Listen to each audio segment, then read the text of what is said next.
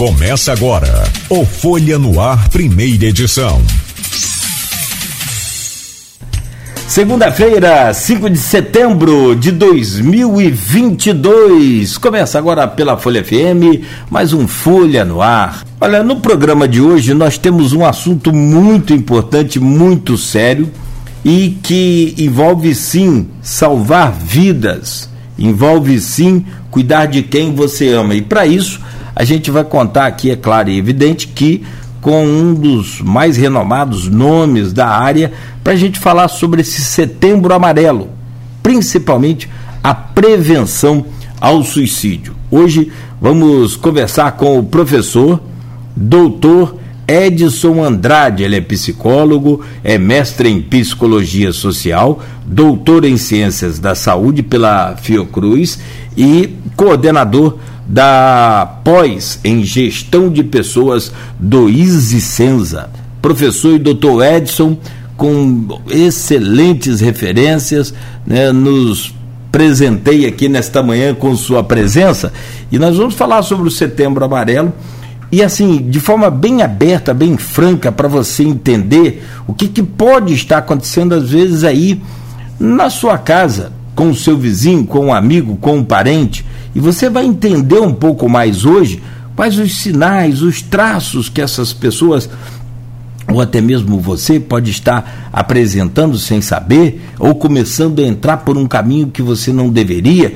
E o professor Dr. Edson Andrade vai nos ajudar a entender aqui um pouco mais sobre esse mês de setembro, que é só um mês simbólico, para se trabalhar mais isso. Mas todos os meses, aliás, cada segundo da nossa vida é importante que se trabalhe essa prevenção ao suicídio, que aumentou, aumentou, aumentou muito no Brasil. Tem números aqui, nós vamos falar daqui a pouco, absurdos de número de suicídios por ano no Brasil, que eh, deixa qualquer um aí de, de cabelos em pé. Então fique atento aí ao programa e ainda hoje também, claro, nós vamos falar sobre essa companheira nossa que não nos abandona, tal da ansiedade. Até que ponto ela é importante para gente? Até que ponto a ansiedade nos ajuda a manter vivo? E até que ponto a ansiedade passa a ser um, um distúrbio e aí sim atrapalha a nossa vida?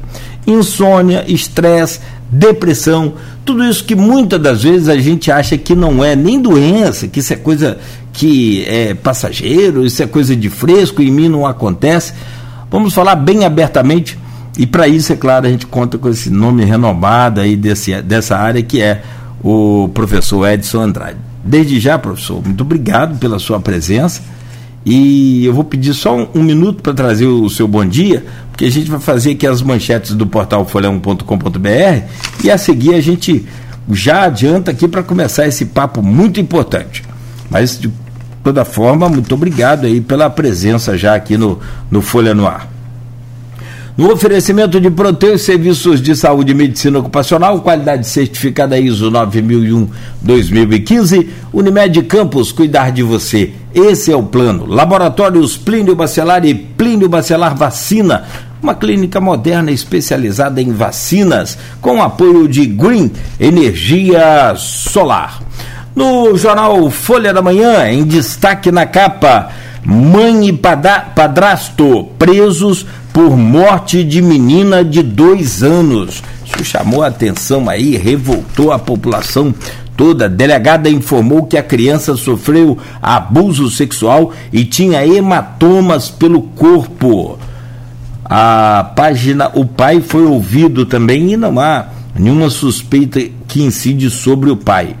Então, no caso investigado aí pela 146 DP, está na página 7 do jornal Folha da Manhã. Cirurgia retira tumor de 46 quilos de mulher. O caso foi em Itaperuna e ganhou mídia nacional. Ah, uma loucura, né? 46 quilos esse tumor. Estabilidade nos números e expectativa por civilidade. A entrevista do jornalista, apresentador da Globo News, que esteve conosco aqui na sexta-feira, o Marcelo Lins, trazendo um pouco da sua visão sobre esse momento político no país e no mundo. Fantasmas na Prefeitura do Rio serão exonerados. Candidatos foram citados. Inclusive, tem gente de Campos aí envolvida também. Caruara pronta para virar roteiro ecológico. Sede da Reserva Caruara é destaque aqui na capa da Folha da Manhã. Patrocínio de 20 mil por mês para Cano e Goitacais. Gasolina fica mais barata nas refinarias novamente. É o anúncio da Petrobras que fechou a semana passada, baixando o preço dos combustíveis nos postos já. Campistas presentes na abertura do Rock in Rio. A retomada do festival depois de dois anos é sucesso absoluto, hein? MP denuncia ex-diretores da Cana Brava.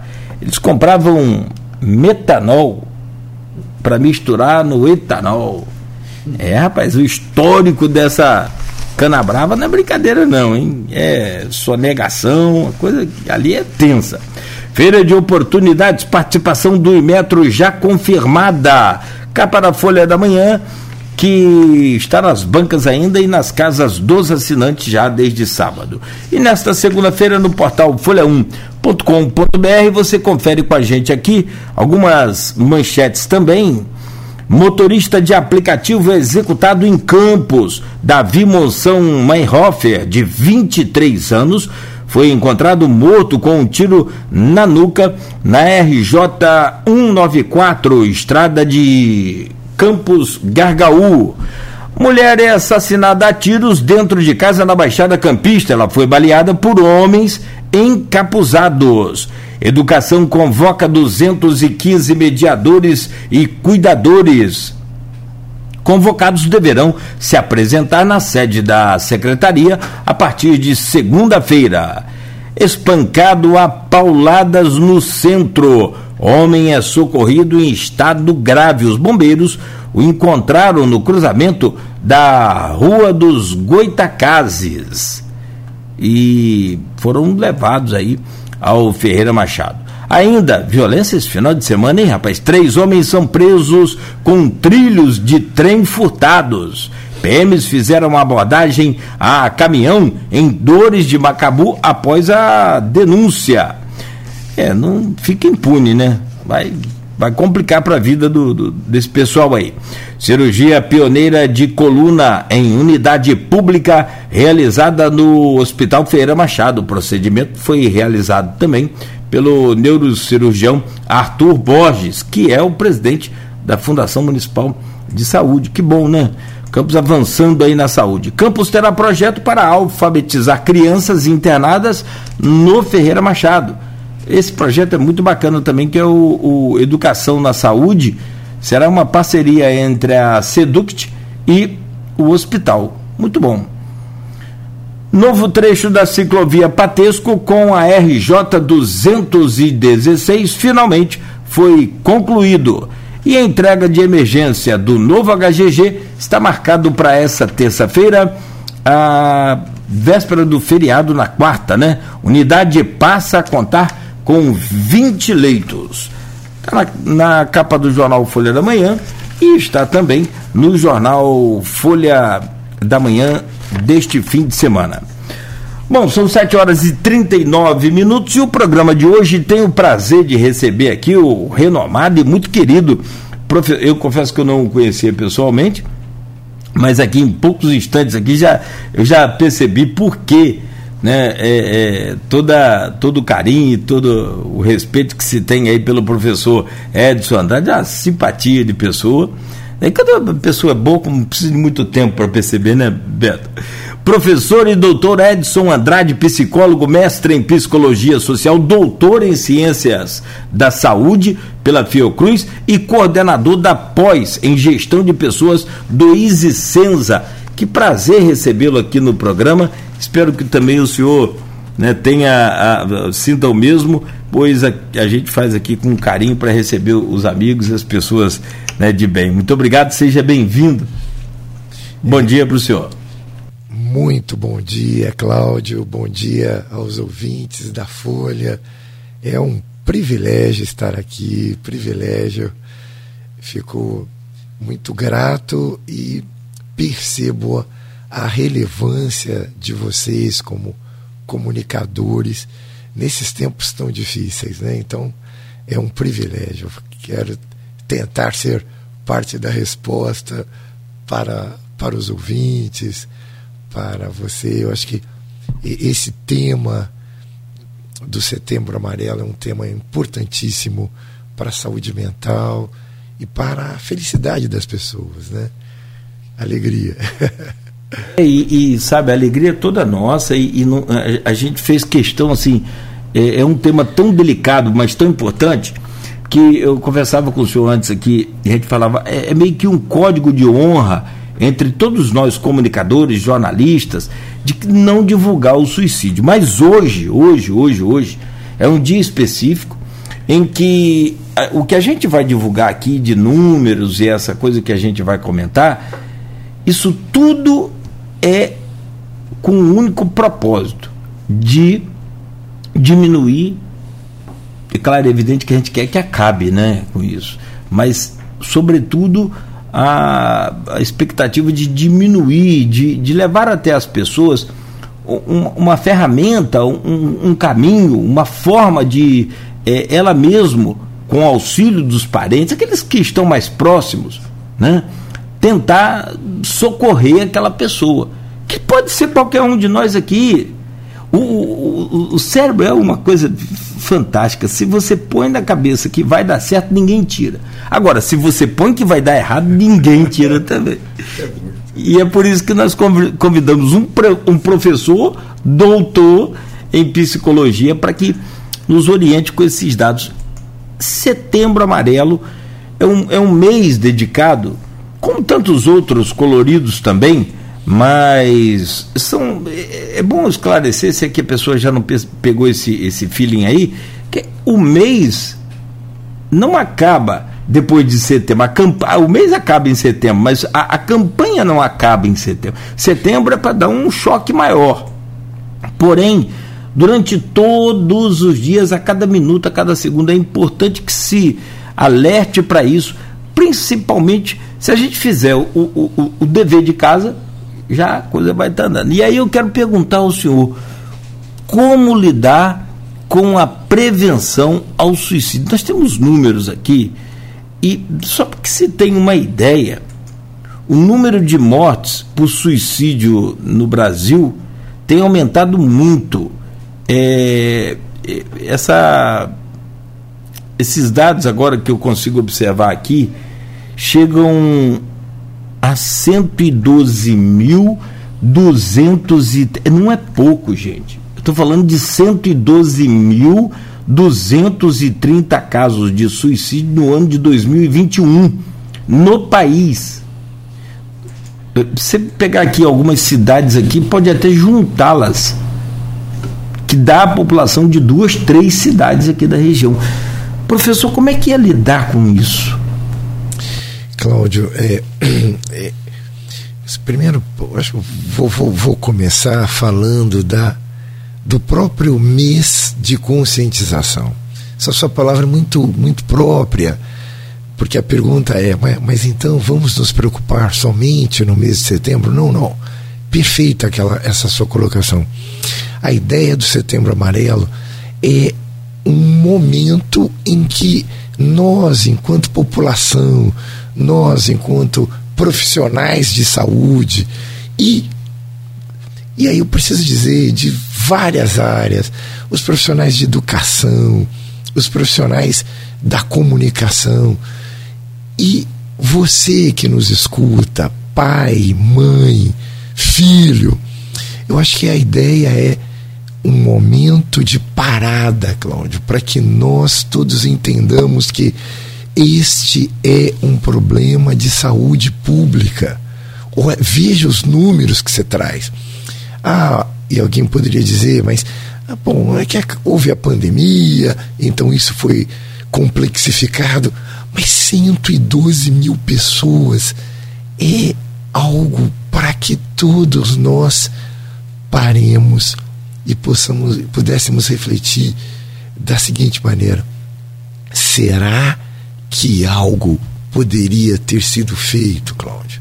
Será que eu, como professor desse, deve ter muitos jovens, será que eu, como pai ou mãe dessa pessoa que se foi, que fez essa escolha tão difícil? Será que eu, como colega de escola desse, desse meu parceiro, desse meu amigo, que eu acabei sabendo a notícia?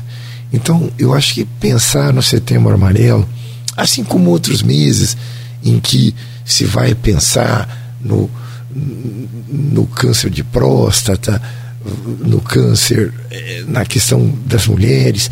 Eu acho que pensar no setembro amarelo é fundamental para que nós possamos refletir o quanto que esse problema está perto de nós. Mas Edson, a minha família é tranquila, lá todo mundo é feliz. Eu acho que a verdade, Cláudia, é que estamos tomando esses números revelam e a própria a própria introdução desse ano de, de preocupação precisa nos chamar a atenção que nenhum de nós, Cláudio, nenhuma das nossas famílias, por mais saúde mental que tenhamos, deveríamos minimizar o risco que um movimento de entristecimento que pode gerar sim um processo depressivo e pode levar alguns de nós eu acho bacana nos colocar assim na primeira, nessa primeira pessoa do plural para percebermos, Cláudio, que isso não está longe de nós. Não é só na casa do meu vizinho que é disfuncional ou numa população mais humilde ou vulnerabilizada. Não é isso. Essa é uma questão de saúde pública que nos afeta a todos. É, não tenha dúvida, não tenha dúvida. E, e assim, é, como, como eu falei mais cedo, a gente não divulga. É meio que um código de honra, meio não, é um código de honra nosso não divulgar. E as pessoas hoje falam assim, mas Cláudio, você falou lá que tem 112 mil mortes, vocês nunca falaram, mas é para não falar mesmo. Nos casos recorrentes, nos casos do dia a dia, a gente não divulga. A, a, a, o fator é, suicídio, o, o, motivo do suicídio não é divulgado. Você pode perceber em toda a grande imprensa. Então, de onde sai? Porque hoje em dia o pessoal acredita que a Terra é. Tem gente que acha que a Terra é quadrada. Então, assim, meio que tentando não falar para esse pessoal, porque é perder tempo. Mas, assim, é, falando para aqueles que podem achar que isso não existe ou duvidar dessa questão de números, isso não é pesquisa, isso, isso aqui é estatística real. Dados, inclusive, que você pode acessar aí no boletim epidemiológico. É uma epidemia. É uma epidemia que é, de, é, é, um, é um, um, na proporção, claro, menor do que a pandemia, que aí é, é pan, já é mundial. Então, você tem uma ideia, professor? É, não existe uma receita de bolo para a gente prevenir isso, tanto na gente quanto nos filhos da gente. Existe, cada caso é um caso, cada situação. É Qual, o que, que o senhor diria para um pai, para um irmão, para um vizinho, para um ser humano que está acompanhando a gente agora? Olha, tem umas dicasinhas aqui maneiras, top, para você não, não cair, não deixar cair a peteca e nem. Porque, olha só, nós temos vários fatores, né? Eu tenho um caso na família, minha irmã nova, perdeu um marido novo, com 50 anos, eu tenho 51. Meu, meu, foi meu, meu amiguinho de, de, de rua, de brincadeira, de infância.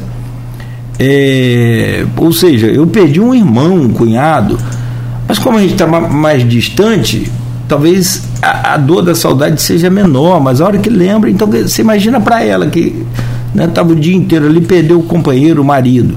Isso, sem dúvida nenhuma, a maior preocupação que nós ficamos foi sobre depressão, que mata tanto quanto qualquer outra doença dessa brava. Então, eu não sei se existe uma receita de bolo para cada caso desse. Que tem gente que perde o emprego, pronto, e é normal. Né? É, eu. Essa, essa, essa sua palavra eu acho que é importante para os ouvintes. Existe receita de bolo? É, eu, como profissional de saúde, é, não quero entristecê-los, mas não existe receita de bolo. Por quê? Calma. então temos solução, Edson? Não, calma, calma. Eu adoro em Campos. Eu morei, eu sou paulista, né? De porta a porteira, lá da região de Ribeirão Preto.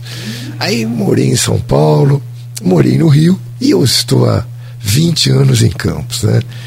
E Campos agora é a nossa cidade, a cidade onde meus filhos nasceram, onde minha esposa. Eu acho que Campos foi para nós muito especial, né? E lá em casa nós somos dois psicólogos, né?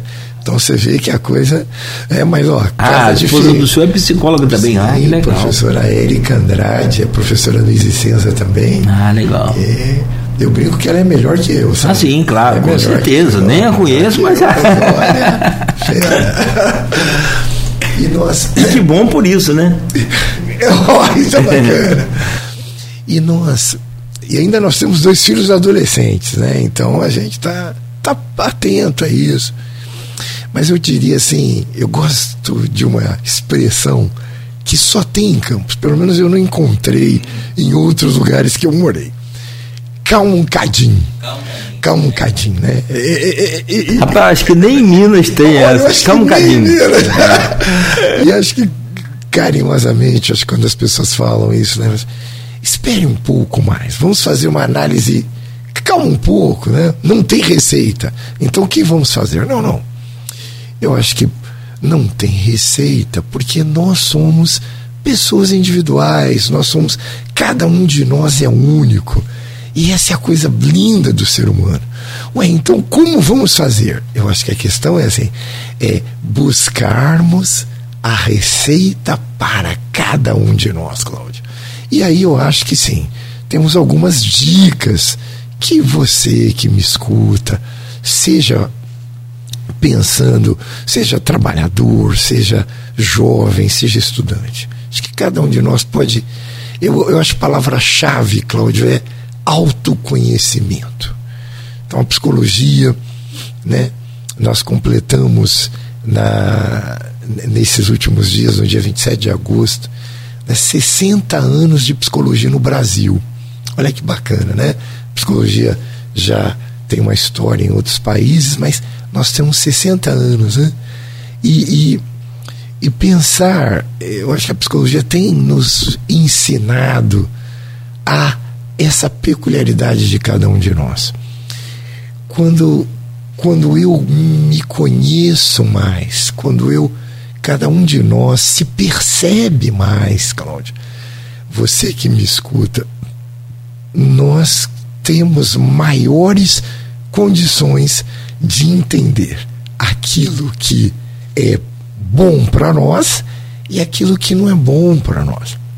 Mas, por outro lado, se eu tento esconder das outras pessoas ou de mim mesmo, Cláudio, é, a, a, os meus momentos de entristecimento, os meus momentos de raiva, os meus momentos em que eu não estou bem, o resultado não é bom.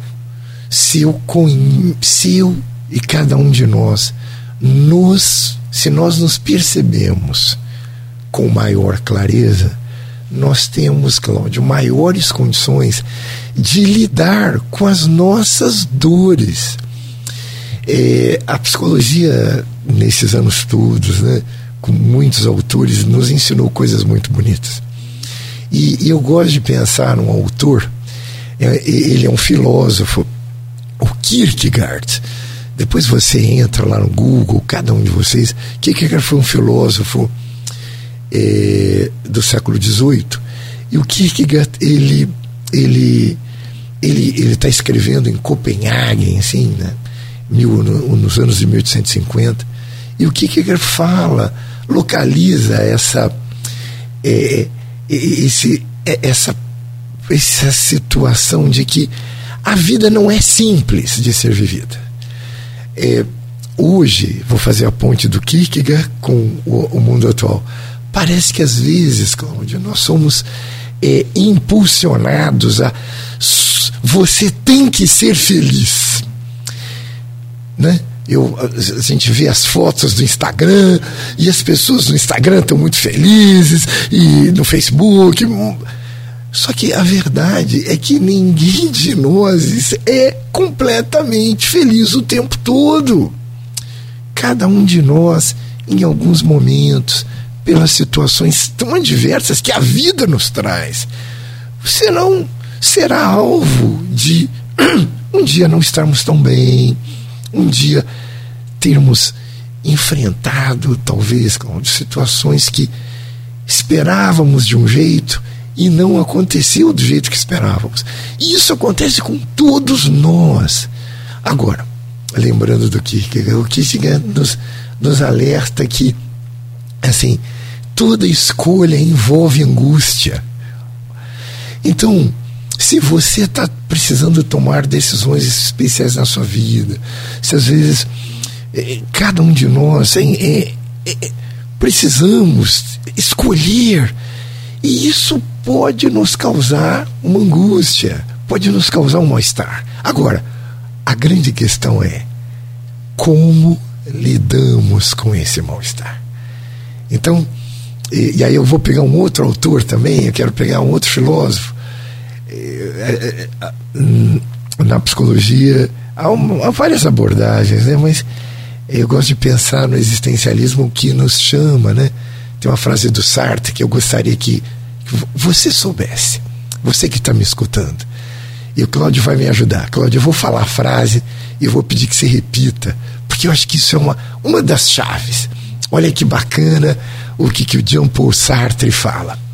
E aí ele fala num outro contexto, no contexto da, do pós-guerra, né, na França. O Sartre fala assim: não importa o que fazem ou fizeram com você. O que importa é o que eu vou fazer com o que fizeram com você. E você que me escuta, eu queria que você recebesse como uma pequena contribuição da psicologia. Cláudio, posso pedir para você repetir? Não me importa. Eu falo, você é, repete, por favor. E aí eu vou colocar na primeira pessoa. Não importa não importa o que fazem, o que fazem ou fizeram, ou fizeram comigo. Comigo. O que importa. O que importa é o que eu vou fazer. É o que eu vou fazer com o que fizeram. Com o que fizeram. Eu acho que há uma chave aqui, Cláudio. Há uma Legal. chave aqui, ouvinte querido. Ninguém está. Acho que o, esses autores do pós-guerra, como Sartre, eles não estão falando de jogo do contente, não. Ó. Oh, tá ruim e tô feliz. Não é isso. Eles estão nos falando de que a grande questão não tem a ver só com o que acontece conosco. Porque as coisas complicadas, as decepções, as marcas vão vir.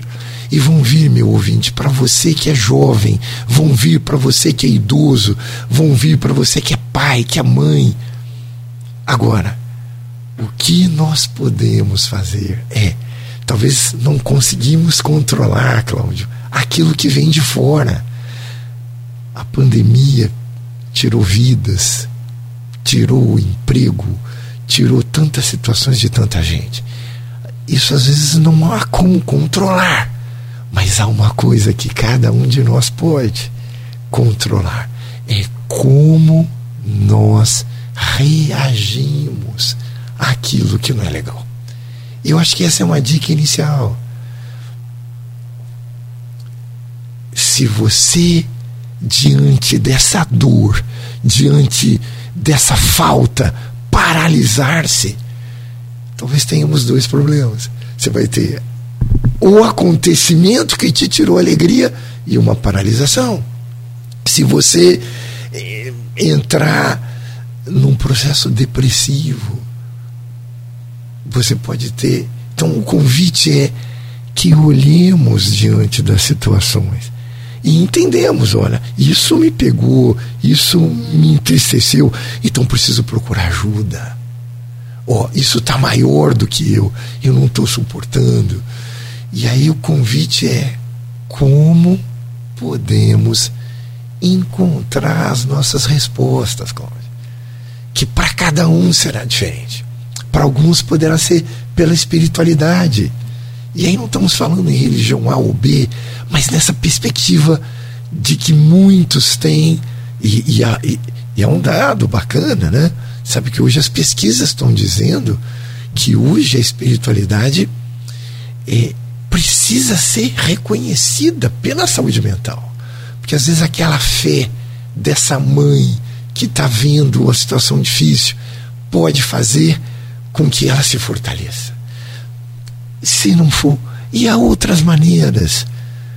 A terapia. A terapia é importante, Cláudio.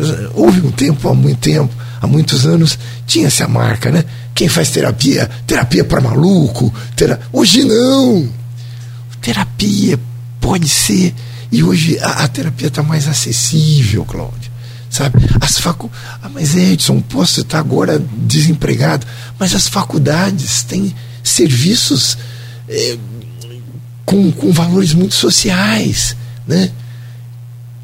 Existem saídas. E a pergunta é: será que cada um de nós, diante desse problema, Cláudio, não pode buscar uma saída? Faz sentido o que eu estou dizendo? Absoluto, fantástico, fantástico. Acho que só essa palavra aí já tocou com certeza no coração de muita gente. Impressionante é, as palavras do senhor, e, e, é isso mesmo, não importa o que fizeram comigo, o que importa é o que eu vou fazer com o que fizeram. E não pensa você que esse mundo cor-de-rosa, da cor que você quiser, é, é, existe aí para esse pessoal de, de eu estava vendo uma reportagem de rede social, né, os, os digitais influencers, né, principalmente as meninas, as mulheres. Hoje existe um padrão de beleza esquisitão, né? Esquisitão. Que a mulher, é, é, principalmente a mulher, o homem também. O homem hoje muito, muito mais do que antes, mas a mulher sempre mais cuidadosa, sempre mais é, caprichosa com sua beleza, né? Mas os, os padrões hoje requisitados pela por quem? Pela sociedade? Eu não sei por quem, porque o negócio é estranho, né? Porque a mulher tem que estar tá com o abdômen trincado, tem que ter a bunda grande, tem que ter os seios grandes. Mas quem colocou isso aonde que tem que ser assim? Né? E, e, e aquilo eh, tem gente aí que come não sei quantas dúzias de ovos por dia, gente famosa e que divulga aquilo. E que... eu, eu, sinceramente, eu fico pensando, é, e o dia que envelhecer, como é que ser? Porque a gente envelhece. Cláudio, importantíssimo que você está trazendo, porque acho que dentro do setembro amarelo talvez a gente precise fazer olhar, vários olhares, né? Eu acho que o Setembro Amarelo nos chama a atenção no movimento pós-pandemia. Então, na verdade, nós é, vivemos todos um momento que os autores vão falar que tem um autor chamado Michel Maffezoli, ele fala que nenhum de nós estava preparado, Cláudio, você que nos escuta, para o que vivemos na pandemia o isolamento social, as mortes de pessoas próximas. Ah, Edson, mas a pandemia acabou. mas as consequências ainda vão ser vividas por algum tempo. Então, e eu acho que podíamos jogar luz para esse grupo, mas eu acho que precisaríamos jogar luz. Você falou das mulheres, e eu penso dos jovens. Eu acho que há uma verdadeira. Eh, uma tirania da beleza. Há um, há um, um, uma obrigatoriedade do ser parecido com um modelo que eu não sei se nenhum de nós consegue dar conta, Cláudia. Porque, e, e claro, precisamos buscar estarmos mais bonitinhos, estarmos mais é, gostando de nós mesmos. Né? Mas a questão é, gostar de nós mesmos, será que tem a ver, Cláudio, com ser igual àquela influencer ou aquela pessoa da televisão ou da mídia? Será que é isso? Será que ser, gostar de nós mesmos não tem a ver com também eu encontrar como é que com os meus cabelos crespos eu posso estar mais feliz? como é que eu posso com o meu biotipo está. Não, não, claro, se eu estou muito gordinho, eu posso dar uma minimizada, eu posso tentar fazer uma academia, mas, mas a pergunta é: há, há uma tirania de, de um padrão que começa, às vezes, a tirar a alegria das pessoas serem quem são. E aí isso me preocupa. Porque eu posso nunca chegar, Cláudio, naquele padrão, naquele biotipo que eu vejo no Instagram. E, não, e, e isso não significa ser feliz. Porque eu acho que essa, esse estar bem consigo mesmo tem a ver com mais questões só, principalmente do que o biotipo. Tem a ver com como a minha vida tá bacana, como é que as coisas que eu faço, as pessoas com que eu me relaciono. Eu gosto de falar, se me permitir. Tem uma. É, houve um tempo, há muitos anos atrás, eu já fiz psicologia, já, já madurão. Os meus alunos sabem dessa história, mas eu vou falar aqui rápido. Por favor, você, meu ouvinte, não se assuste, fique calmo. Eu já fiz terapia, Cláudio, está tudo bem, mas vou fazer uma revelação. Eu, antes de ser psicólogo, Cláudio, a minha primeira formação foi numa área muito técnica.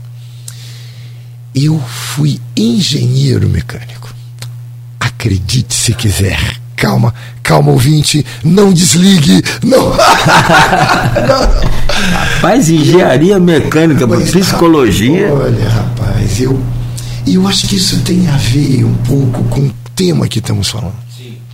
Eu venho de uma família de origem humilde do interior de São Paulo, uma mãe viúva que lutou a vida inteira, Cláudio. Ela já não está mais conosco. E a, e a dona Clarice, ela lutou muito para oferecer para os dois filhos o que lá no interior de São Paulo, na nossa região lá de Ribeirão Preto, era o melhor para os filhos. Nós não tínhamos recurso, não tínhamos fazenda, não tínhamos. Ela era uma funcionária pública, diretora de escola, e a gente aprendeu, e ela nos ensinou: olha, a única coisa que eu posso deixar para vocês é um diploma. E, e, e hoje eu entendo né, o quanto que ela lutou, porque foi esse diploma que nos deu a condição para construirmos as outras coisas. Só que eu brinco que tinha um sonho dela, dessa mãe, que eu tenho clareza, Cláudio, que me amava e nos amava. Ela queria ter um filho médico e outro engenheiro. Escute isso, pai e mãe. E ela lutou de uma maneira impressionante, Cláudio. Eu nem sei como ela pagou aquelas nossas escolas. E aconteceu. O meu irmão é médico, deve estar nos ouvindo lá no Rio agora, Dr. Paulo Andrade, tem uma clínica, 40 anos de medicina. Ele deu, ele deu certo no sonho da nossa mãe. Só que o filho mais novo, que era o sonho era ser um engenheiro, ele gostava de gente, gostava de falar. E eu tentei entrar no sonho que era da minha mãe. Cláudio, terminei uma faculdade em 85 em São Paulo, faculdade num bom nível, né? como a nossa, a, que eu trabalho, que é o Easy Senza, lá em São Paulo, Universidade, Faculdade, Instituto, Instituto é, de Engenharia Mauá. Uma faculdade similar ao nosso, privada, muito boa. Mas não era lá.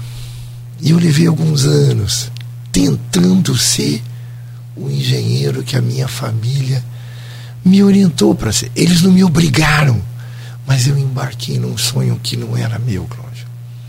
E foi lá na época do plano Collor, os mais maduros vão saber o que foi eu, o que eu estou falando, em que as empresas quebraram, eu lá, numa empresa que eu aí montei uma empresa, não deu certo lá em São Paulo. Eu falei, cara, não é, não é lá. E aí eu fui resgatar um sonho.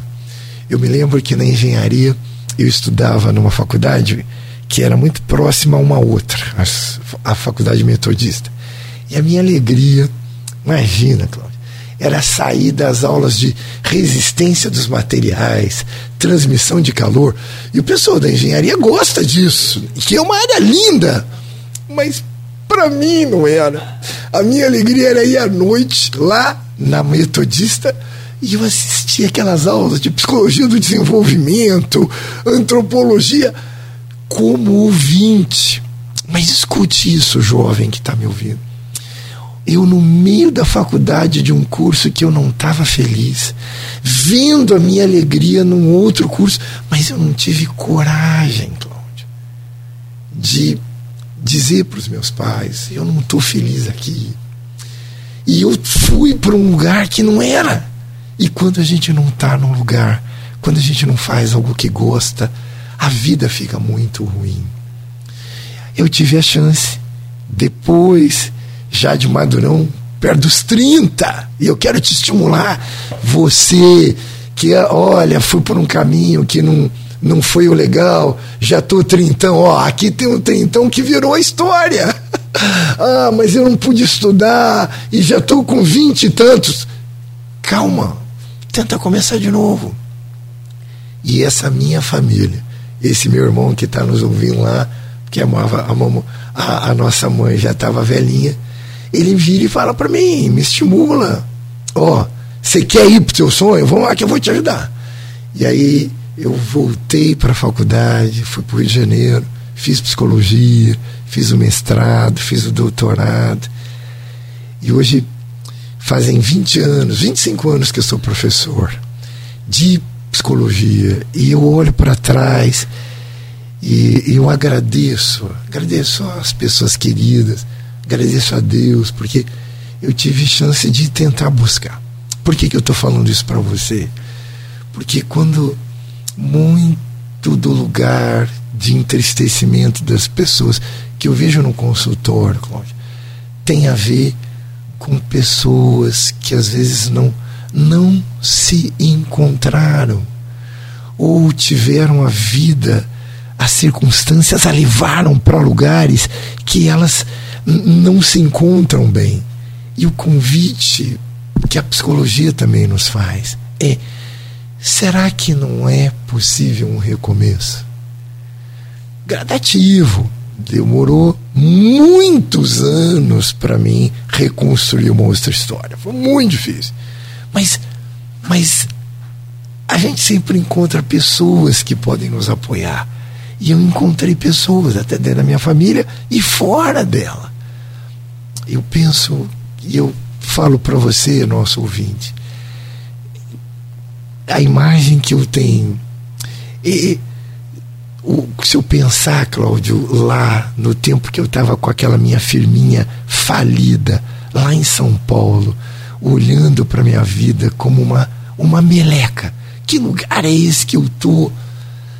Eu acho que eu só não tomei uma decisão de ir, por, por exemplo, de uma ideação suicida, esse é o nome que a gente dá, porque houveram pessoas do meu lado que perceberam, pô Edson, será que não é, não há outro caminho? E por ter percebido, Cláudio, e por ter a vontade, não, pô, eu quero, eu quero estar num lugar, eu quero fazer algo que, eu, que possa ser produtivo. Essas pessoas me ajudaram. E eu falo para você que me escuta hoje, procure ajuda. Se se tá difícil e fica difícil para todo mundo, Claudio, em algum momento, eu quero te estimular, não, eu, eu tenho muito respeito né, pelo Instagram, pelo Facebook e tal, mas cuidado, cuidado, aquelas fotos das pessoas que estão ali.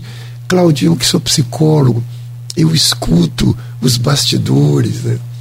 E aí eu vejo alguém me conta, olha, eles estavam brigando um com ódio do outro e postaram aquela foto linda naquele lugar maravilhoso e que mostra para quem vê uma felicidade que não era a verdadeira deles. Então tome cuidado com o que você vê, meu querido, na, nas redes sociais, porque às vezes aquela felicidade pode não ser real. Ah, impressionante sua história, fantástica. É, já valeu a semana, quanto mais o programa. Não tem a dúvida, né, Beto? Exemplo bacana é isso mesmo. A gente, às vezes, a gente vive o sonho dos outros e anula o da gente. E olha que eu tenho clareza do amor da minha mãe. Sim, da sua mãezinha não queria mal nenhum para você. A única mas, coisa que ela não queria era o seu mal. Mas às vezes esse amor não obrigatoriamente permite que o, o melhor para o outro. É, é, Olha é. só. Então, até isso. Amar demais. É. Pode. Dá uma travada, né? É. Olha, vou te falar que já valeu muito a pena. Eu acho que é por aí o caminho é esse. Quero continuar conversando com você, professor e doutor Edson, que pediu para não chamar de senhor. Por favor. eu tenho 60, mas estamos aqui. Mas o senhor é parmeirense ou é corintiano? Eu sou Flamengo. Aí você é Flamengo. Oh, não! Oh, agora... Eu não quis falar porque eu falei, deve ser flamenguista. Ah, meu pai. Mas olha, é, a realidade a gente tem que fazer isso mesmo, é brincar. E, e, e você sabe que eu estava vendo, o senhor está contando essa história do, do, do, do Insta, do Face. É, eu estava vendo uma reportagem, porque assim, a gente, a gente busca o, o além do trivial, o que está ali na capa é uma coisa, mas o que está por trás. Então, essa coisa da gente achar que é metida radialista, jornalista, a gente vai fundo, né? Vai a fundo aí. E eu paro para ler muitas das vezes, eu leio tudo. Notícia de fofoca de TV, política, esporte, eu leio qualquer encrenca que me dê, eu tô lendo. Eu adoro ler, gosto de ler. Enfim, eu estava lendo sobre uma digital influencer inglesa que estava participando ela começou a contar a história dela num programa de televisão, aquele Bear Grylls. Ele é, Bear Grylls é um apresentador do Discovery. Sim, sim. Eu sei se você conhece, já viu? Ele faz uma, uma, umas trilhas de aventura. O cara é muito bom. E ele tinha, num desses dias, estava é, conversando com a, com a. Nesse programa ele leva um artista qualquer. Outro dia ele levou aquele Vin Diesel, outro dia ele levou. E nesse dia ele levou essa. Nesse programa ele levou essa digital influencer inglesa. E ela estava falando que ela entrou em depressão, passou a usar drogas, passou. Tudo que já estava chegando a dias de fato no suicídio. E aí alguém deu um toque nela e falou: não, a vida não é isso. Porque ela tirava em média de 150 a 200 fotos para conseguir postar uma Olha. editada pelo Photoshop. Olha você tira 200 fotos, edita no Photoshop, aí você coloca lá. Então, aquela pessoa não é ela. Aí uma pessoa falou: minha filha, é, das outras 199 que você não escolheu, todas estão lindas. Qual é o seu problema? Então aquilo abriu a mente dela ela parou com aquilo, começou a se cuidar, deixou droga, deixou tudo e começou a se cuidar. E nesse programa dessa. E eu fui ler sobre a menina. De fato, é jovem, acho que 20 e poucos anos. Então, assim, é, essa fumaça de cortina que é essas redes sociais hoje, para muita gente é muito legal postar ali, que é beleza, que é bonito, que é isso, que é aquilo. Mas às vezes, na realidade, e na boa parte, grande parte da realidade, não é nada daquilo. Teve um caso agora também de um de um menino também muito pobre, muito humilde, é luva de pedreiro, né? Que levou um tombo lá do empresário e tal, aquele negócio todo. O menino está dando a volta por cima, mas o, aquilo que o senhor falou, o Falcão, jogador de futsal, é que deu uma ajuda a ele. Então, assim, alguém. A vida sempre encontra um caminho. Eu acredito nisso. Se não encontrou, é porque não chegou a hora, está procurando. Então, assim, é, mas alguém precisa ajudar. Agora, basta você deixar que alguém te ajude. Olha, aí eu acho que você traz, Cláudio, algo que me parece importante para os ouvintes nessa nossa temática, né? Interessante. É, tem um. A gente na psicologia, né? É, acaba lendo muito e estou lembrando de um outro filósofo. É, Sêneca fala uma coisa muito bacana. Ele fala, ele está falando de barcos à vela. Então você que está nos ouvindo, pensa num barco à vela e o Sêneca fala assim: nenhum vento ajuda ao barco que não sabe onde quer ir. Então pensa um pouquinho. Então se eu estou com um barquinho à vela, né? Eu quero ir eventualmente para o norte e o vento vem pro, do leste. O que, que vai, vai precisar acontecer? Eu vou ter que virar a vela, Cláudio, para a partir do vento que vem eu tentar chegar onde eu quero chegar. Mas eu preciso saber onde eu quero chegar. Então, eu acho que quando você fala nesse lugar da ajuda, né? É, eu não sei se alguém consegue ser ajudado se não se permitir a ser ajudado. E eu acho que você que me escuta, jovem, adulto, idoso, eu, eu penso, refletir, uma das coisas bacanas que o Setembro Amarelo me chama e te chama é avalie-se, compreenda-se e peça ajuda. Não fique só. Me parece que é, e existem estatísticas, né? Eu, eu tenho um, um, grande amigo aqui na cidade que nós trabalhamos juntos. Se me permitir, eu vou falar o nome dele, Dr. Cláudio Teixeira, que é um dos psiquiatras mais queridos. Eu tenho outros amigos psiquiatras, né? Mas vou citar o Cláudio porque essa reflexão sobre suicídio é muito própria. Ele trabalha na área de saúde muito ligada a essa área. E o Cláudio muitas vezes esteve conosco lá no Isicenza, na nossa pós-graduação, e ele nos ensinou muitas vezes que é, é estatístico, Cláudio.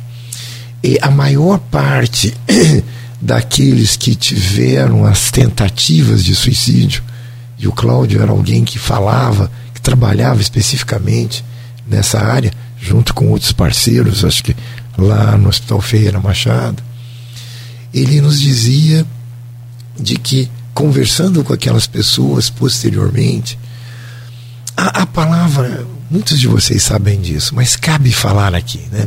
Eu aprendi uma coisa bacana na vida, Cláudio nada é óbvio. Então é óbvio que as pessoas saibam, sabem tal coisa.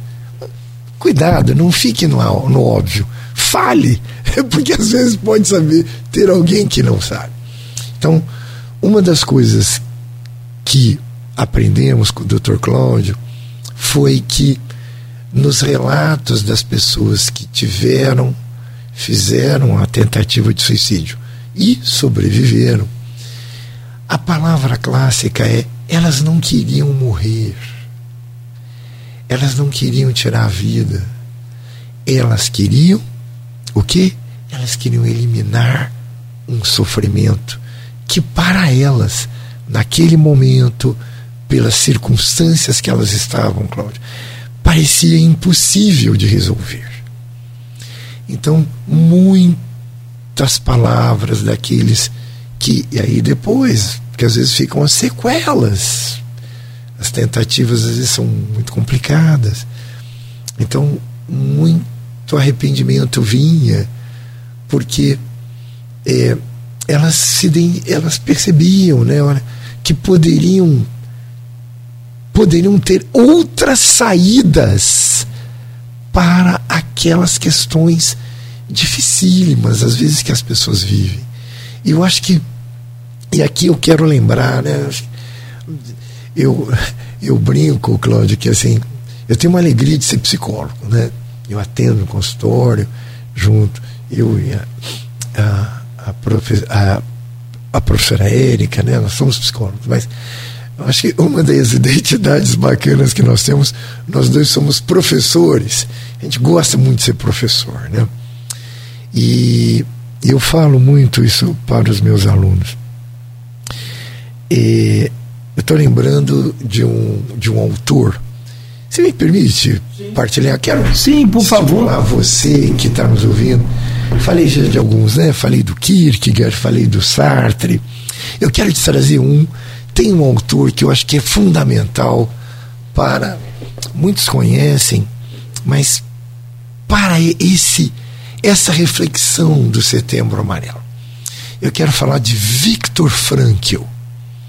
E eu quero sugerir que você saia dessa entrevista, você que gosta de pesquisar, entra no Google, Victor se escreve como se fala, e Frankl, eu acho que é, a pronúncia é F, F de faca, R de rato, A de Antônio, N de navio, K de que bom e L, Frankl. Esse autor, Cláudio, nós precisamos conhecer. Victor Frankl foi um, um, psiquiatra que viveu na época da guerra. Ele era um psiquiatra judeu e ele, como já era famoso né, na, na Áustria, onde ele trabalhava, eh, antes do Holocausto, né, antes do nazismo invadir a Europa, e ele, como judeu, ele já trabalhava buscando eh, a, o, o sentido da vida. A reflexão do Viktor Frankl já era uma reflexão de buscar o sentido da vida. Eu vou falar muito rapidamente, mas vai ser bacana. O que aconteceu? Com o, com o nazismo, ele e a sua família, por serem judeus, foram todos levados, Cláudio, para o campo de concentração. E o, e o Vitor passou por muitos campos e talvez aquele que é um dos mais terríveis, que é o campo de Auschwitz. E o Vitor sobreviveu aos horrores do campo de concentração. E veja que interessante, é esse tempo no campo, ele que já estava refletindo sobre a busca de um sentido da vida, né? Ele é, ele tem no campo de concentração, meu ouvinte querido, Cláudio, é, a, a, talvez a, ele põe em prática a, a teoria, aquilo que ele pensava. Porque ele viu, ele via companheiros morrerem, o horror do campo de concentração.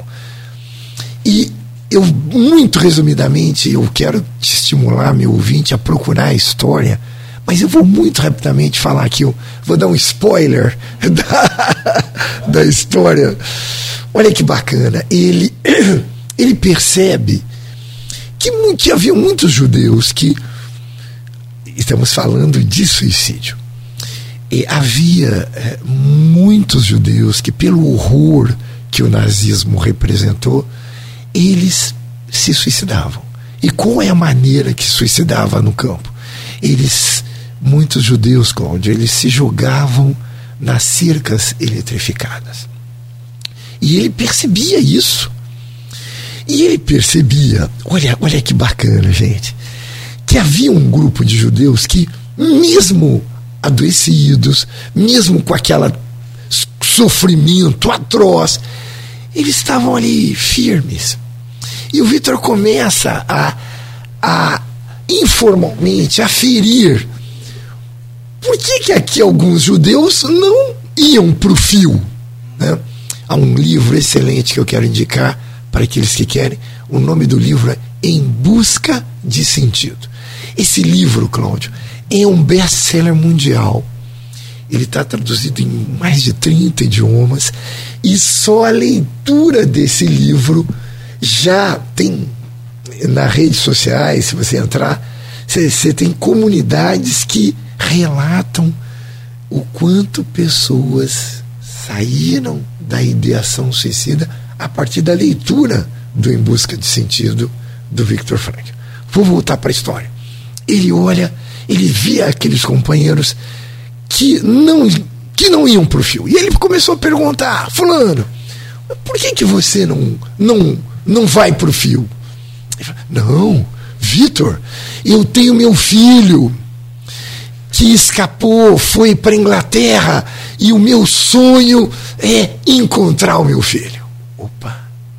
Aí perguntava para outro, e você, como é que, como você está aguentando? Não, Vitor, eu eu estava escrevendo uma enciclopédia naquele tempo, né, de geografia. E eu estava no meio, e o meu sonho é completar. Então Vitor começa a perceber que aqueles que têm um sentido para a sua vida têm, tinham uma maior condição. Tem uma frase do Nietzsche, hoje eu estou falando muitas frases, né? Nietzsche, Nietzsche é punk, Nietzsche é punk. Como é punk, é punk. O meu, eu tenho um professor querido lá no Existência, o professor Patrick. Professor Patrick, alguém que você poderia trazer para cá. O Patrick, ele é deficiente visual e é doutor em psicologia. E é alguém que tem nos ensinado. E o Patrick fala assim, tem situações que são punk. então, Exato, eu diria, lembrando, é, o, o Vitor descobre que ah, ele pega essa frase punk do, do, vou falar essa frase do Nietzsche. Quem tem um porquê viver aguenta qualquer como. Escute isso, meu querido. Quem tem um Muito porquê tem aguenta qualquer como. O que que repare essa frase não é do Viktor Frankl, mas o, é do Nietzsche, mas o Viktor pega e coloca no seu livro para materializar o que ele vai construir. Ele constrói a logoterapia, que é uma das correntes da psicologia, né? a terapia do sentido da vida. Eu quero convidar você, meu ouvinte, talvez que pode estar ouvindo essa entrevista e pode estar pensando eh, em, em, em, coisas que não estão bem. Como eu me via lá em São Paulo, na minha empresinha falida, num sonho que não era meu e achava que não tinha solução. É, eu acho que quando as pessoas queridas me sinalizavam, será que não é aqui, Edson? Será que não é e, e se eu olhar para mim mesmo, o que pôde me fazer sair do lugar da dor e do sofrimento e de não entrar num lugar sem saída foi resgatar. Opa, tinha uma coisa que eu gostava, eu vibrava naquelas aulas de psicologia, mas pô, eu tenho 30 anos, como é que não, não vai dar? Não, será que não dá? E aí algumas pessoas me estimularam, por que não tentar? E se eu olhar, eu acho que esse evento, Cláudio, tem 25 anos, né?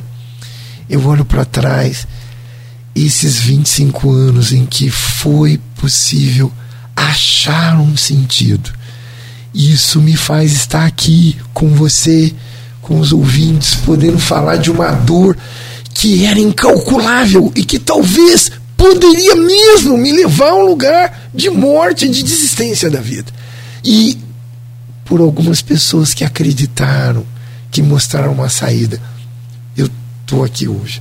Então quero lembrar quando o Victor Frankl nos chama a, a essa perspectiva de qual é o sentido da sua vida, meu ouvinte? Mas Edson, eu ainda não, não achei. Então talvez seja a hora de procurar. O que é que você gosta? Quais, quais são as razões? Porque cada um de nós tem, Cláudio, razões. Aqueles que no caminho da espiritualidade, não, eu tenho um Deus que me criou e isso me move. Opa, eu tenho filhos eu, que meus são jovens, eu isso me estimula. Eu tenho um sonho para tentar alcançar. Eu tenho um papel na minha família. Ah, nós vivemos essa semana um momento muito especial, eu e a minha esposa. Nós temos uma parte da família que mora em outra cidade. E, e infelizmente, assim, é uma parte da família que passa por vulnerabilidade social. É. E, e, nós estivemos lá, difícil, né? porque é, a gente tenta ajudar, mas há limitações até na ajuda. Mas é, nós voltávamos, eu e a minha esposa, dessa viagem, e, imaginando que o quanto nós temos os nossos filhos para cuidar, mas a verdade é que nós temos um lugar dentro dessa família um pouco maior.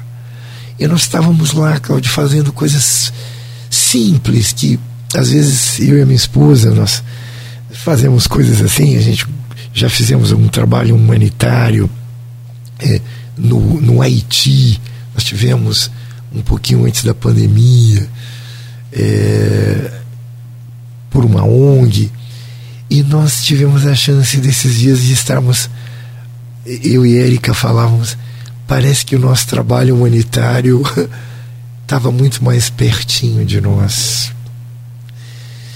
E o que nós podemos fazer ali com aqueles sobrinhos, fazendo coisas simples, ajudando a, a ensinar a, a escovar o dente, a comprar um pacotinho de escova de dente que, que por acaso não, não, a situação não lhe permitiu.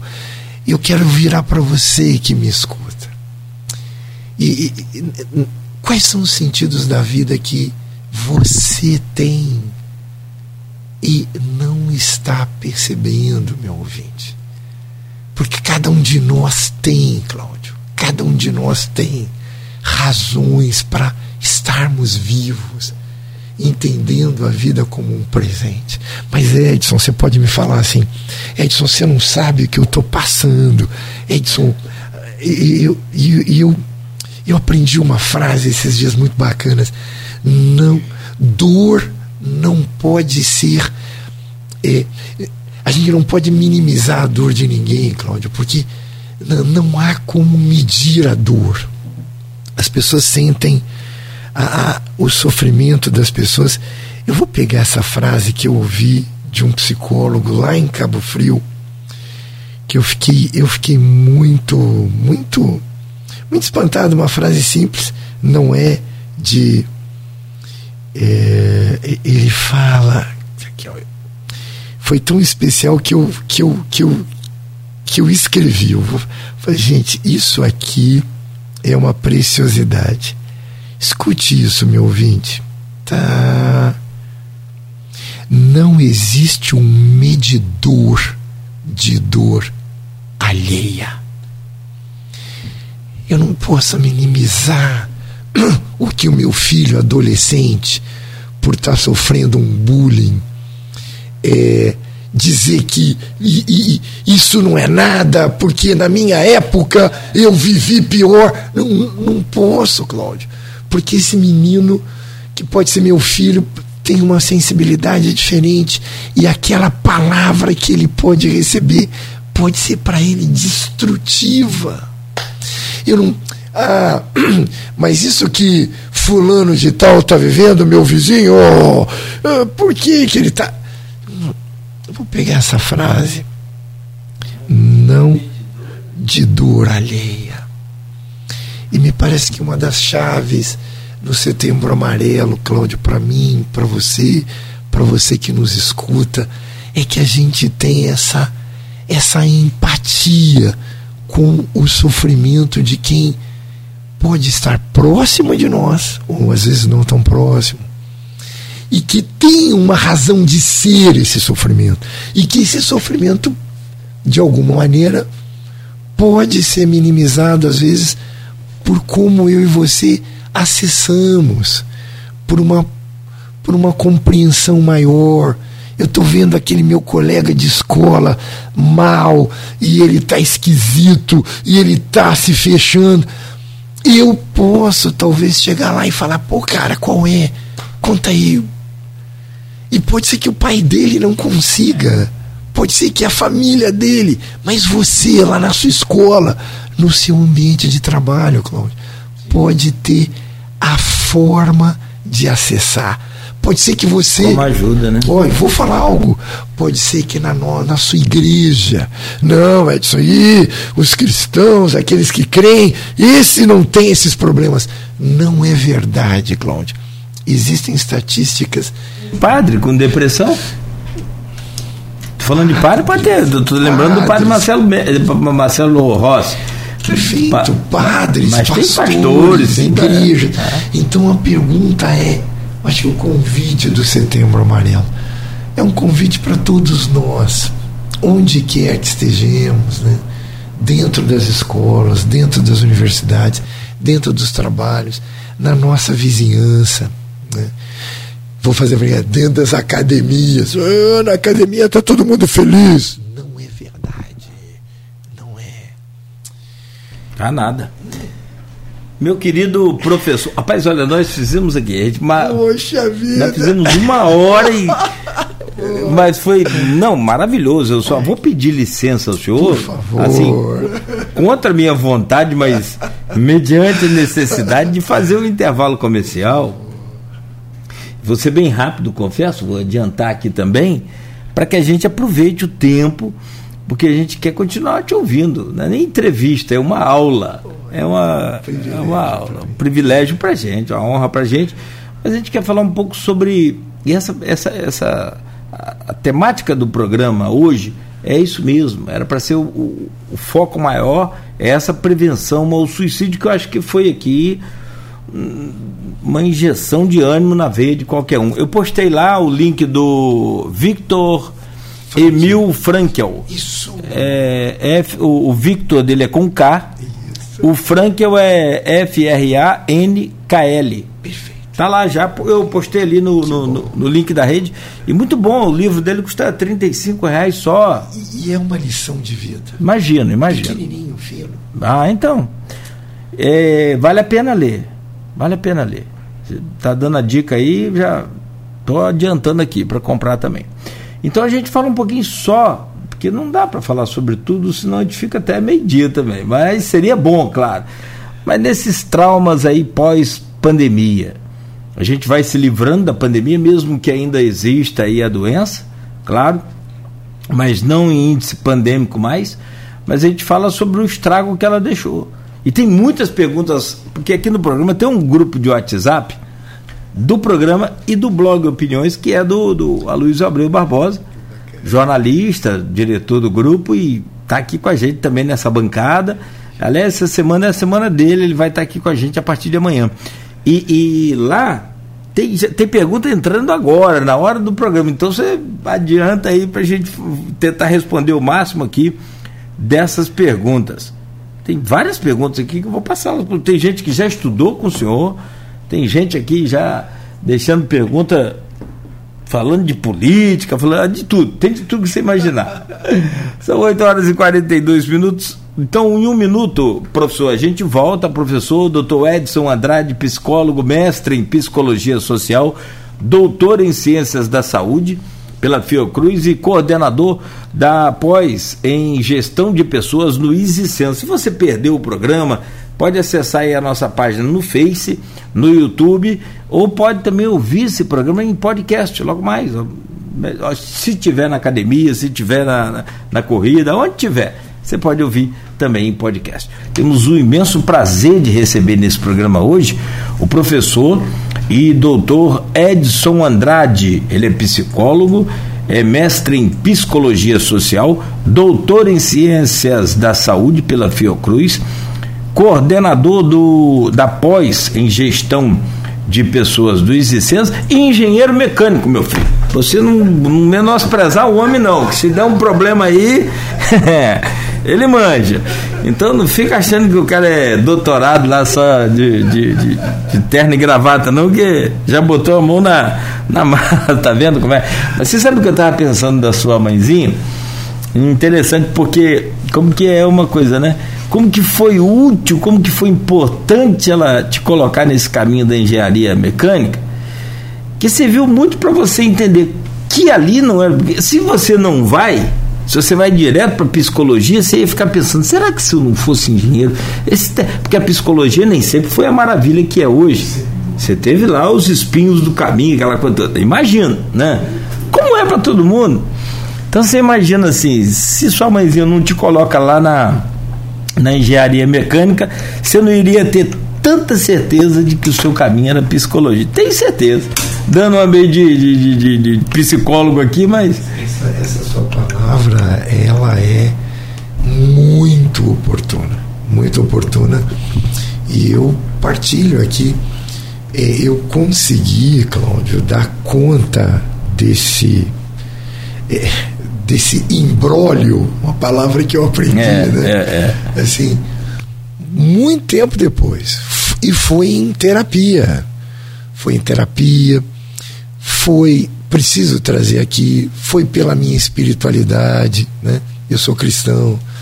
E, e, e muitas, e com pessoas queridas. Eu acho que é, a, a, as minhas saídas para o, o meu lugar de não lugar, porque eu acho que se eu pensar no que a engenharia me, cal, me onde eu fui com uma engenharia que não era, era um não lugar, era um não lugar profissional, era um não lugar de reconhecimento, era um não lugar. E eu acho que o Setembro Amarelo lembra as pessoas de que às vezes nós estamos em, em, em não lugares, entre aspas, né? mas um não lugar não precisa ser é, o final da linha. Um não lugar pode ser ressignificado. Acho que essa é uma palavra linda que a psicologia me ensinou. Eu e você, meu querido, que nos, nos escuta, será que não é o momento de ressignificar um lugar que não está legal, um, uma situação que não está legal? E pode ser, às vezes, na família, no casamento, no trabalho. Agora, existem alternativas. Lembrando do Victor que nós falamos, há sempre uma alternativa, né? E eu gosto de temos falado, né, gente? Professor é difícil, né, Cláudio? Que aí a gente fica dando aula. Quero lembrar os meus alunos. Tenho, eu tenho lido um outro autor atualmente, muito bacana, que eu estou lecionando, estou tendo o privilégio, né, de de estar tá dando aula. O Easy é uma alegria para nós, né? A gente está lá há 15 anos e eu estou dando uma disciplina agora sobre humanismo e eu estou lendo muito sobre Carl Rogers. Esse é um outro autor que você poderia registrar. Carl Rogers ele é um humanista é, que está produzindo no meio do século passado, mas num contexto diferente do Victor. Ele está nos Estados Unidos, década de 40, 50, no New Deal americano. Num, olha que interessante, num outro contexto. E o Carl Rogers ele lembra a nós que algo que eu quero lembrar a você, meu ouvinte. Há sempre o, o, o Rogers, os humanistas, como Maslow e outros autores, né? mas particularmente o Rogers, ele vai falar que cada um de nós, guarde isso, você que me escuta, tem uma tendência ao crescimento. Eu e você, segundo Rogers, nós temos uma tendência, ele chama de tendência autoatualizante, né? de buscar uma melhor formatação de nós mesmos. Mas Edson, eu não consigo ver. Edson, as circunstâncias me impedem. O, o, trabalho do psicólogo, né? o trabalho do amigo, você que me escuta. Ah, Edson, mas em, então precisa em terapia? Não. Às vezes eu posso ter uma conversa terapêutica, Cláudio, que pode ajudar essa pessoa. E o Rogers nos chama, olha que bacana, gente que eu e você nós podemos desbloquear alguém de um lugar de não saída por uma conversa, por uma conversa que que, que propicie saídas, que pergunte, às vezes que às vezes a gente não precisa falar nem muita coisa, Cláudio. Se eu estou perto de alguém e eu ofereço um, um ouvido, uma escuta qualificada, essa pessoa pode, por poder se sentir, o Rogers falava isso, guarda isso, você que me escuta. Essa você vai gostar, Cláudio.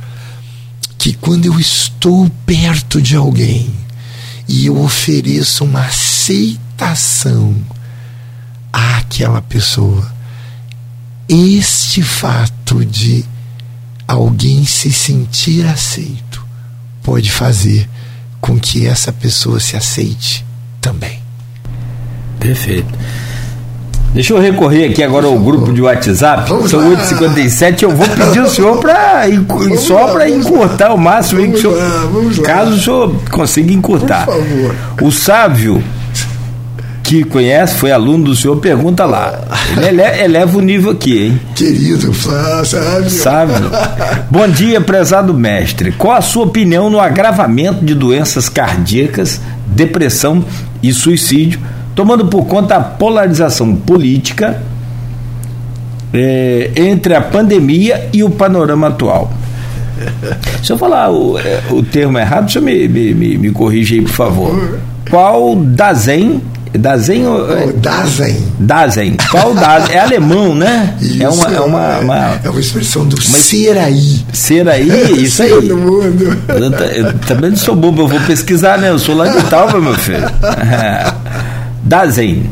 É, é possível atravessar esta, aí abre aspas, clareira Heide, é, heideggeriana. Heideggeriana. Heideggeriana. Passei perto. Cada vez mais dicotomizada e fechada. Ainda há espaço para estar com e estar aí? Abraço saudoso de nossas aulas. Sávio. Que alegria! Sabe, um aluno querido, ele era uma das primeiras turmas da, de uma das universidades que nós chegamos em campus, né? É, o, o, o Sávio não, não, assim, sempre foi né, um aluno muito estudioso. É, eu vou, eu vou esse tema, Sávio, gente parece importante falarmos aqui nesse momento. Né? Me parece que o Brasil está num momento muito importante da, da nação. Né? As nossas escolhas políticas, o que vamos vivenciar em outubro e em novembro, será importante para o país. Como sempre foi, mas me parece que nesse momento ainda é muito importante. Mas eu gostaria de trazer à luz né, é, da saúde mental este tema da polarização política.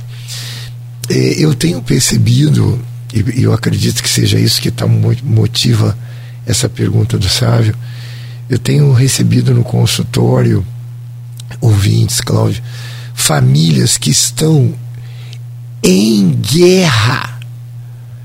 Literalmente, eu estou, eu estou ouvindo, e é possível que isso tenha motivado a pergunta do Sávio. É, eu tenho visto pessoas em família que estão é, não falando umas com as outras em função dessa é, dicotomia de eu vou, vou o, melhor é o lado A ou o lado B. Ou, e o pior é eu não suporto como você pode buscar esse caminho. E eu penso que é, toda polarização radical ela é, ela é negativa. Né? Eu acho que há um movimento importante que precisamos fazer, e eu penso que um, um espaço como esse da Folha precisa nos estimular.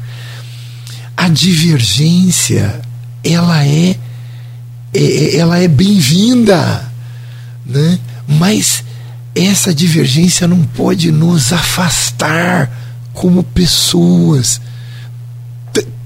Se essa se a, as nossas diferenças nos afastarem dos nossos amigos ou das pessoas, tem alguma coisa errada. tem alguma coisa errada. Então eu entendo sim. É, acho que daria para fazer uma reflexão muito grande sobre, é sobre a isso, né? pergunta né?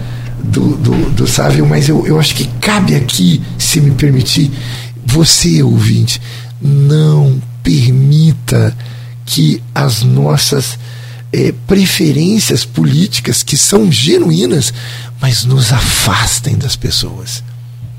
Porque às vezes eu penso que os governos passam e as nossas famílias e os amigos ficam. E se eu se eu crie, quebrar laços com o meu vizinho, com o meu amigo, porque ele tem um caminho político diferente, os governos podem se alternar e nós perdemos pessoas especiais.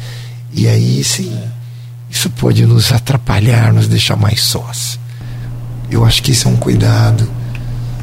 Divergências políticas não deveriam ser divergências humanas e, e afetivas.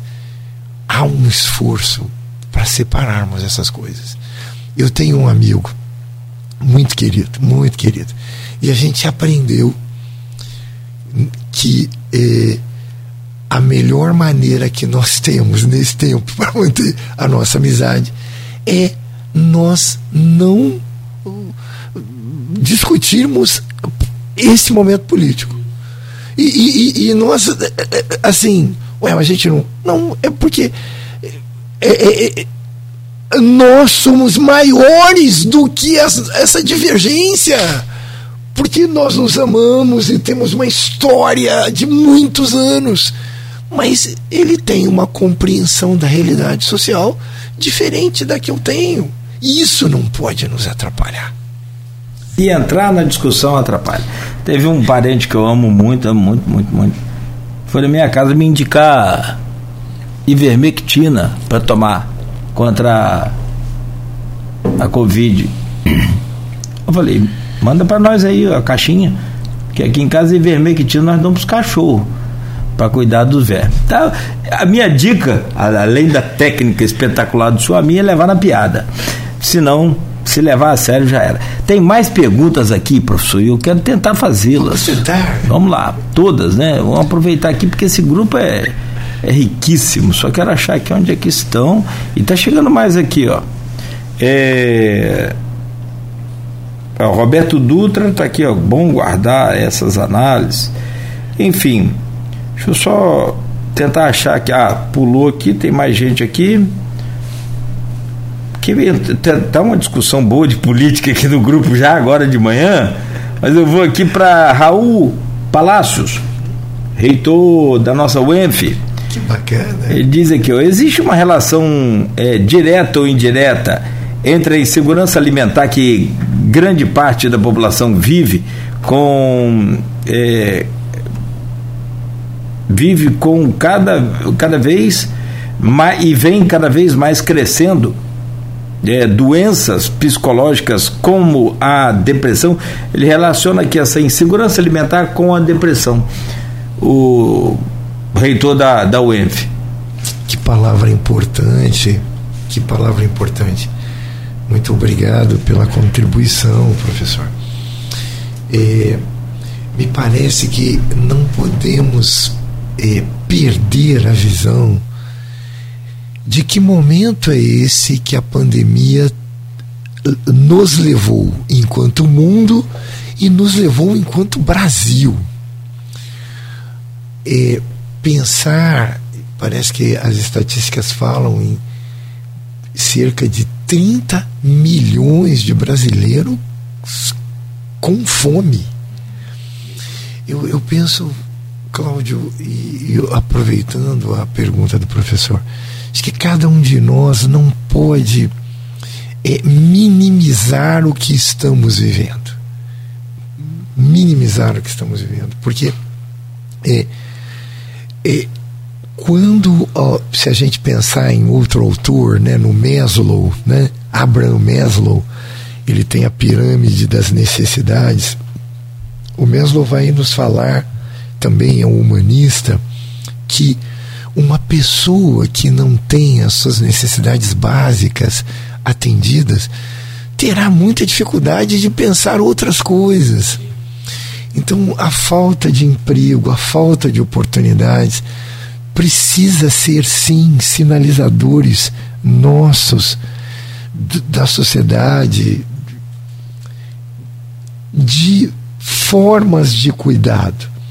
Porque quando nós falamos há pouco, eu falei da nossa família, eu estou falando, eu faço essa abertura, alguém na nossa família, Cláudia, assim, que está em vulnerabilidade porque eh, perdeu seu emprego, eh, situações difíceis foram chegando e alguém, da, às vezes, da nossa família pode estar tá vivendo uma situação de vulnerabilidade. Acho que cabe um espírito de cooperação, cabe um espírito de ajuda. Né?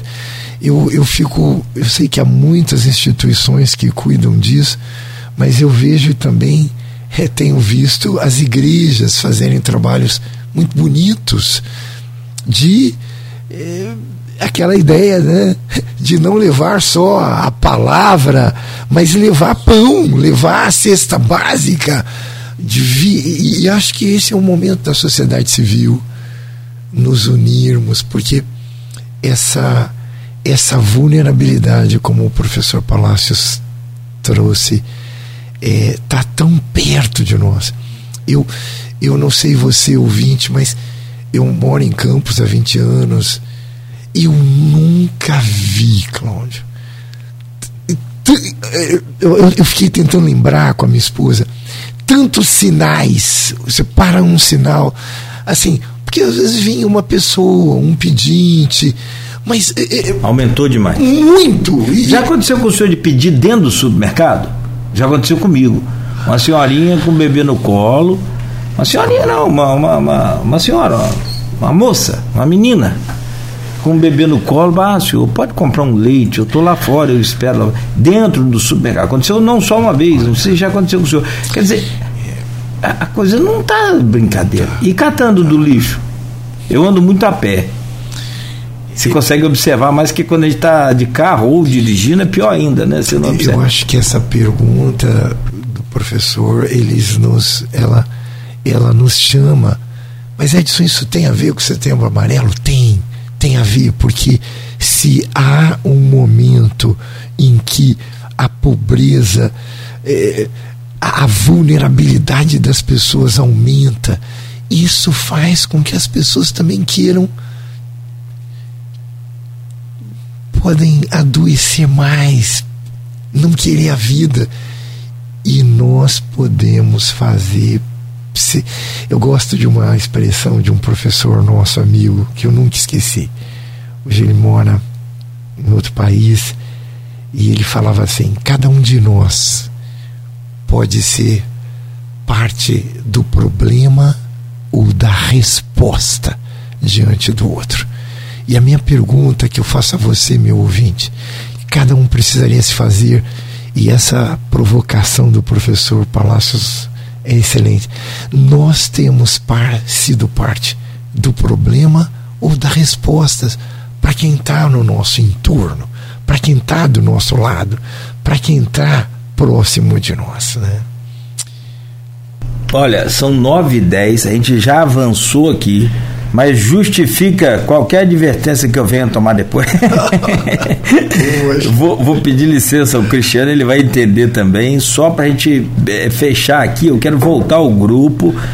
Tem aqui a da Silvaninha Venâncio, Silvana Venâncio, sempre registrando a pergunta dela, é, falando sobre setembro amarelo. Né, e tem ainda o Arthur Guzmão, que diz aqui, ó, parabéns ao professor Edson pelo belíssimo trabalho que realiza na nossa planície. É, como o senhor vê os casos de depressão e ansiedade nos jovens, especialmente pós-pandemia.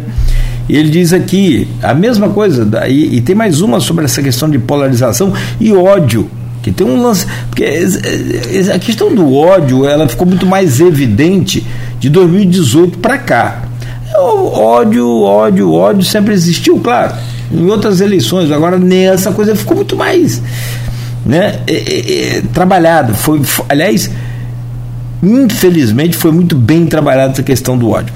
É, então, ele dá aqui os parabéns ao senhor, o Arthur Guzmão faz essa pergunta, né? Sobre esses casos de depressão e ansiedade é, nos jovens, especialmente pós-pandemia.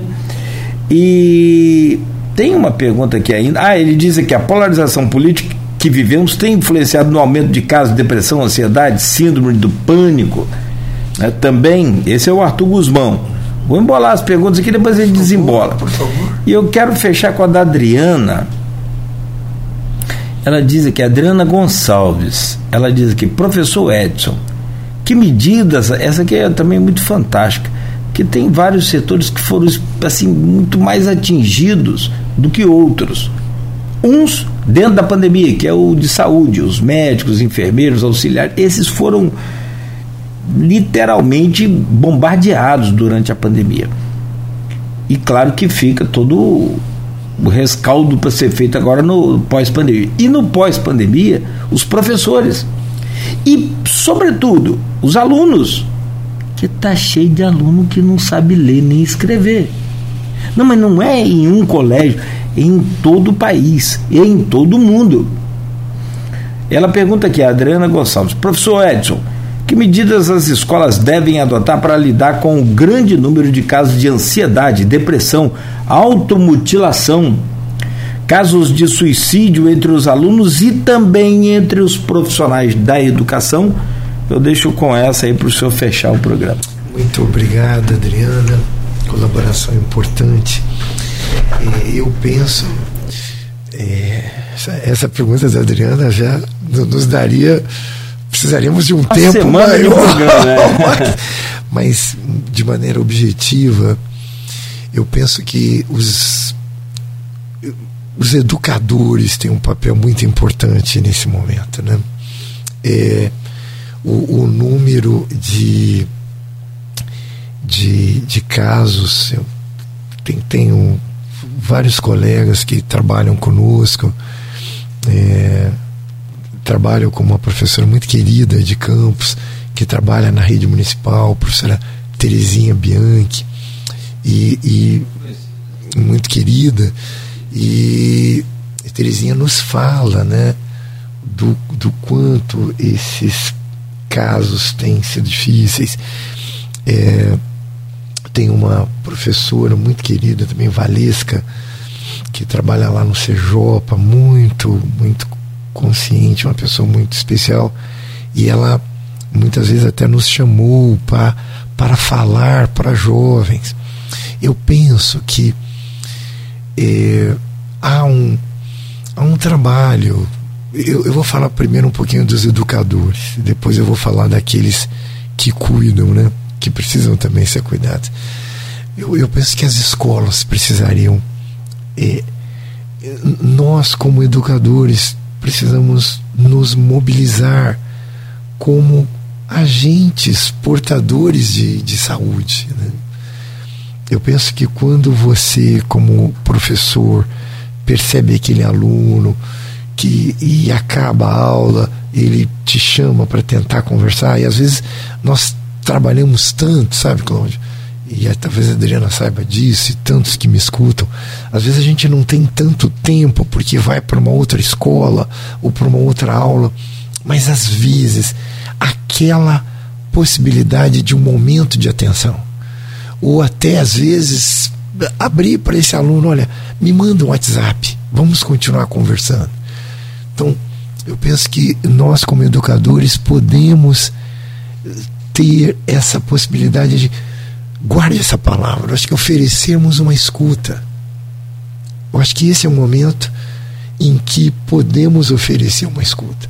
Se não naquele momento você agenda ou partilha ou dá o seu WhatsApp para que a, a, em um outro momento você possa responder, porque às vezes aquela dúvida, aquela necessidade que vem de um aluno, aquele comportamento disfuncional percebido na sala, ele pode ser um prenúncio de algo que pode ser evitado. Então, talvez uma palavra que essa, essa pergunta importante que a Adriana nos traz, Cláudio, é que nós estejamos atentos os educadores, os profissionais de saúde, os profissionais de comunicação. Eu acho que esse é um momento de estarmos atentos. O setembro amarelo vem para cada um de nós para perceber que, vamos lembrar aquela frase do professor que eu ouvi lá em Cabo Frio, que o sobrenome dele é Costa, muito querido. Não existe medidor para dor alheia. Não fui eu que falei, foi um psicólogo, um psicanalista querido lá de Cabo Frio, sobrenome dele é Costa.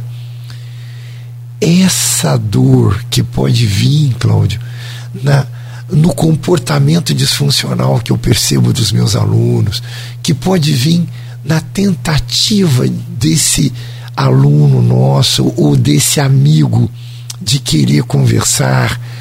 Eu acho que cada um de nós precisaria, seria importante que nós nos colocássemos numa posição de uma escuta. Eu acho que há um grande movimento de mobilização na sociedade civil.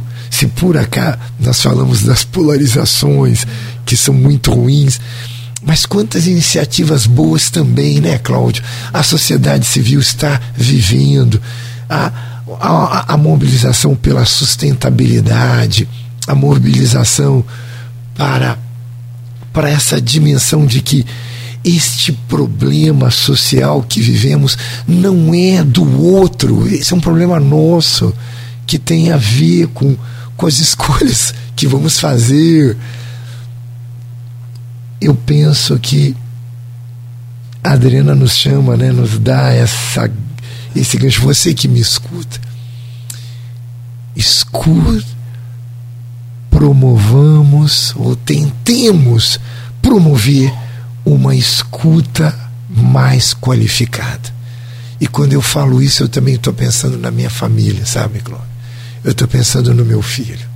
Eu estou pensando no quanto eu trabalho mas como eu posso oferecer uma escuta para o meu filho, para minha esposa, para minha sogra. Fazer a brincadeira. O pessoal fala de sogra, né? Eu tenho uma sogra bacana, cara. Ó, que nesse momento está morando conosco por um tempo de circunstância. E como acho que tem sido bom para ela e tem sido bom para nós, Cláudio. Ela estava sozinha lá na casa dela e em algum momento minha esposa entendeu, olha, seria melhor chamá-la para perto. E como temos nos ajudado? Então pergunta, acho que é uma palavra que acho que podíamos deixar nesse final é que esse que setembro amarelo me me estimule, estimule você que nos escute, que nos escuta a ampliar a nossa escuta, Cláudio. Por quê? Porque se nós, enquanto sociedade, percebermos mais, entender que, é, que não existe medidor de dor alheia, né? a dor alheia precisa ser percebida com importância, nós poderemos minimizar uma série de casos que poderiam vir a uma automutilação, a uma ideação suicida com uma conversa. Uma conversa como o Carl Rogers nos fala. Uma conversa terapêutica, uma conversa de ajuda. Ah, mas eu não sou psicólogo. Ué, quem disse que precisa ser psicólogo para oferecer uma conversa de ajuda? É verdade. E ainda toma a abusada liberdade de falar. Comece ouvindo de dentro da sua casa para fora. Excelente. Que aí vai ficar perfeito. Excelente. Comece de dentro da sua casa. Isso é muito bom. Professor, eu, sinceramente, 9 e 20 parece que o programa está só na metade. Fica assim, combinado.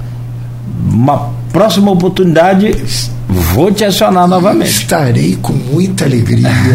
obrigado à Folha, obrigado, obrigado a você, Cláudio, obrigado aos ouvintes.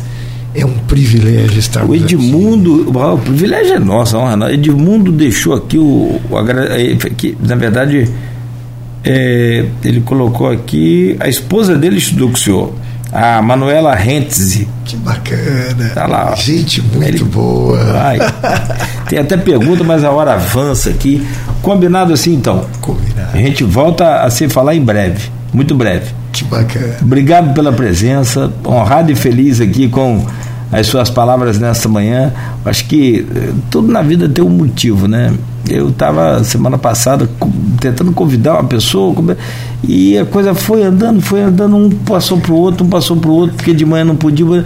Falei, deixa, deixa que Deus está tá operando. Calma. Eu, eu e aí ele vai e coloca o senhor aí no, no, no caminho eu, através de uma, de uma pessoa. Eu, tenho um agradecimento à minha amiga, psicóloga, uma das queridas da cidade, Leidiane Fernandes. Leidiane que colocou o senhor isso aí. é nossa parceira de trabalho. É, ela tinha operado, eu não exato. posso, eu fiz uma cirurgia lá na... Eu tenho o privilégio de poder estar aqui substituindo a Leidiane, que é fera. Ah, ah vocês são bons, vocês são bons. E que bom, né, por a gente ter. Quem disse que não tem. O Nietzsche mesmo que fala, né? Não há coincidência, não há, né? Então a gente não está aqui à toa. Obrigado pelo carinho, obrigado pela paciência de estar aqui conosco nesta manhã. Dê um abraço na Érica, sua esposa, na sua sogra, na família inteira lá, muita paz, muita saúde.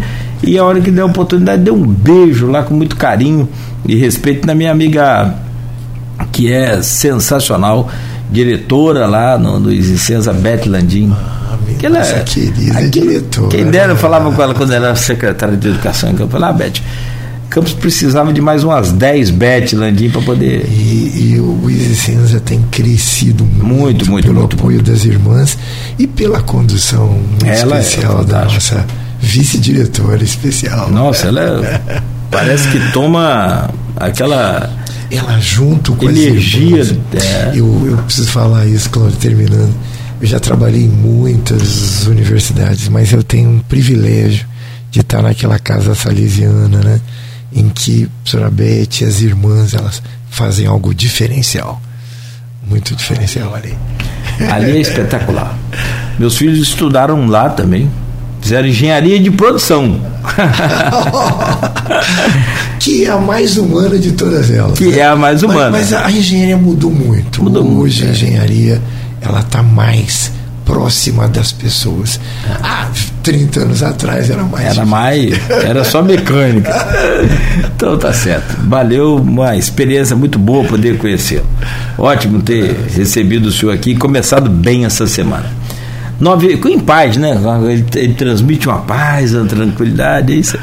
Bom, são 9 horas e 24 minutos. Fechamos aqui o Folha no Ar de hoje com o Edson Andrade, psicólogo, professor, doutor né, mestre em psicologia social, doutor em ciências é, da saúde pela Fiocruz e ainda coordenador da pós em gestão de pessoas do Easy Senza e antigamente era engenheiro mecânico.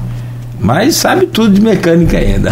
eu preciso falar que eu coordeno essa pós com a professora Terezinha Bianchi.